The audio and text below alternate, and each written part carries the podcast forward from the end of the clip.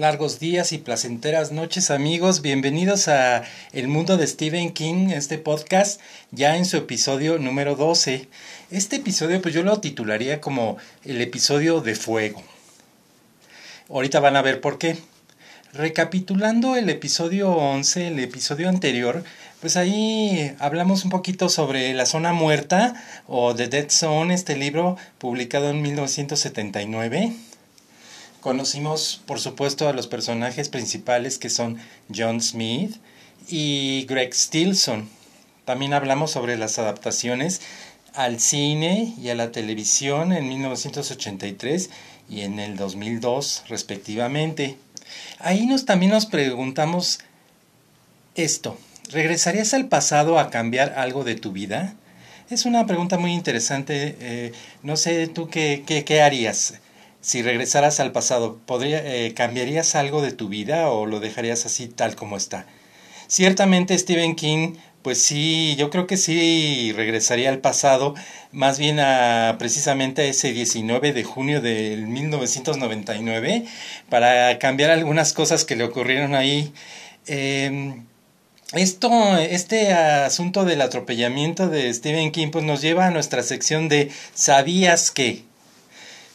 Es muy interesante. ¿Sabías que este señor Brian Edwin Smith, el hombre que arrolló a Stephen King, pues ya sabemos que fue arrestado y sentenciado a seis meses de cárcel, aunque esta sentencia fue suspendida más adelante.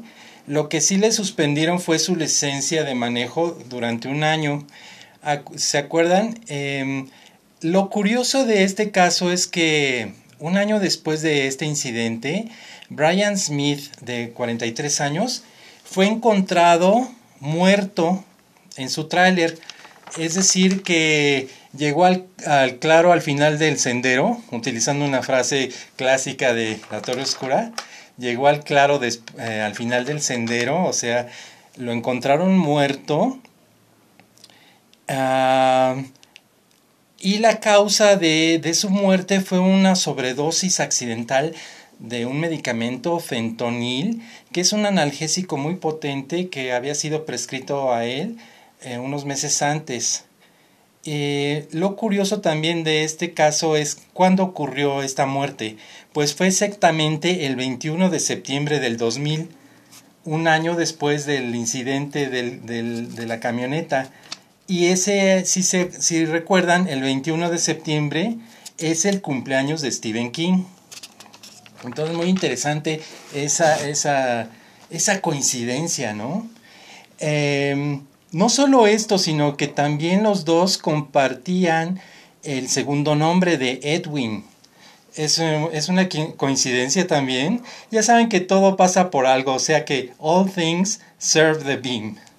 Pues vamos a regresar a nuestro episodio de hoy.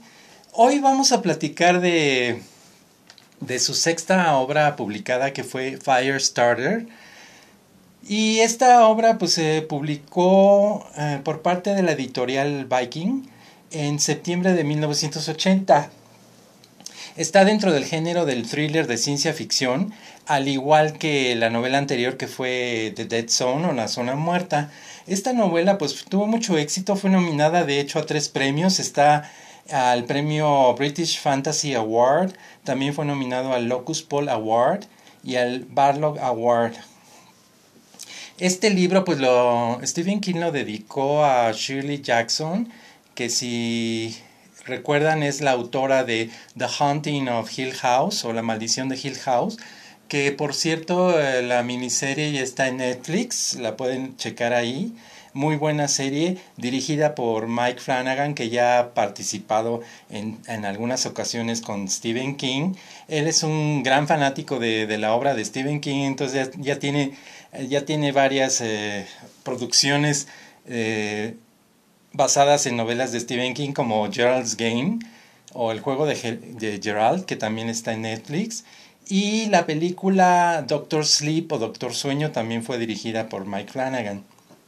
Pues en esta novela de Firestarter eh, conocemos, o también es conocida como Ojos de Fuego en español. Eh, ahí en esta novela pues conocemos a Andy y a Charlie o Charlene McGee, que pues son padre e hija que van huyendo de una agencia del gobierno muy misteriosa llamada The Shop o el almacén. Esta mm, agencia los quiere capturar porque ellos, en especial Andy, ya había participado en unos experimentos con una droga alucinógena que a él y a su esposa pues les había provocado algunas habilidades telequinéticas y telepáticas muy enormes, ¿no? Em, él además tenía un, poder llamado el empuje o the push. Y, pues, y después ya que tuvieron a su hija, este, Charlie o Charlene McGee, también ella adquirió unas ciertas habilidades y su habilidad principal era la llamada piroquinesia. La piroquinesia pues es la habilidad de provocar fuego con la mente. Em, esta agencia llamada el almacén o the shop pues los quiere capturar para utilizarlos como unas armas mortales. Entonces ellos están escapando de esta agencia. Es una obra más que de terrores, de acción y mucho suspenso. Ahí también conocemos al director de The Shop, que es el capitán James Hollister, y también a un sicario llamado John Rainbird. Esta obra pues es muy interesante, se la recomiendo mucho que, la, que le den una lectura. Es muy buena y ya ha tenido algunas adaptaciones, por ejemplo, en 1984, una película dirigida por Mark L. Lester y fue protagonizada por Drew Barrymore, que ya venía de haber hecho E.T. el extraterrestre de Steven Spielberg. También está David Keith, George C. Scott, y Martin Sheen, que lo habíamos visto ya también en su anterior película de Stephen King, de eh, La Zona Muerta. Esto, esta película pues tuvo un presupuesto de 12 millones de dólares y recaudó más o menos unos 19 millones. Em, tuvo una calificación del 37% en Rotten Tomatoes y lo que me gusta de esta película es el soundtrack, también es muy bueno. Eh, fue realizado por una banda de música electrónica que se llama Tangerine Dream. Muy bueno, se lo recomiendo que lo escuchen. Eh, los efectos especiales para hacer 1984 pues estaban bastante decentes, em, muy buenos y si pueden ver la película se notarán esos efectos pues bastante sobresalientes para hacer 1984, aunque King pues no estuvo muy, muy contento, muy convencido del resultado de esta película. Eh, en mi opinión, a mí se me hace muy entretenida y es un concepto muy interesante esto de la piroquinesia y creo que esta película sí se merece un remake, o sea, una nueva versión. A esta, a esta película yo le doy una calificación de 3 de 5 estrellas. A la, pues, a la novela yo le doy un 4 también. Está bastante buena. Esta, esta película pues tuvo algunas secuelas, mm, una serie de secuelas, pero no fueron muy afortunadas, así que no, no, no tiene mucho caso mencionarlas. Aunque en abril del 2017 Jason Bloom y Akiva Goldsman pues anunciaron un, nuevo proyecto de, hacer un remake de Firestarter eh, por los estudios Universal y Blumhouse. Blumhouse es una productora de películas que, que casi siempre hacen películas de misterio, de terror, como Get Out y The Invisible Man, que fueron del 2017 y del 2020. Eh, bastante buenas, es una buena empresa que hace películas y pues eso nos da mucho deseo de ver este nuevo remake de, de la película.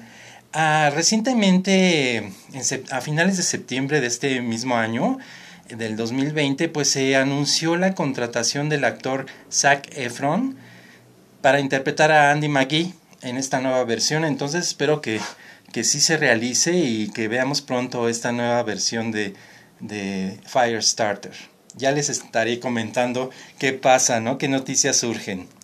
Pues en esta serie de, de episodios, pues hemos estado hablando de las novelas publicadas y de las adaptaciones de Stephen King. Y más adelante en otros episodios vamos a hablar también de sus novelas cortas, porque también tiene algunos libros sobre novelas cortas que vale la pena mencionar. Así que todavía tenemos un largo camino que recorrer por este sendero luminoso. Y en este episodio 13, el, episodio siguiente eh, de esta semana, vamos a, a conocer a un personaje muy interesante y nos haremos amigos de él. Es un enorme y amigable San Bernardo. Y también hablaremos sobre la relación de Stephen King con el número 13, porque este episodio siguiente pues es, es el, el número 13. Espero que te haya gustado este episodio y te invito a que me escuches en, en mis siguientes episodios y los anteriores en Spotify, Radio Public, eh, Google Podcast y también en Anchor. Bueno, pues largos días y placenteras noches amigos y que reciban el doble. Eh, les dejo con un pedacito del soundtrack de Firestarter de Tangerine Dream, ¿ok? Nos vemos entonces en la próxima. Thank you, Sai.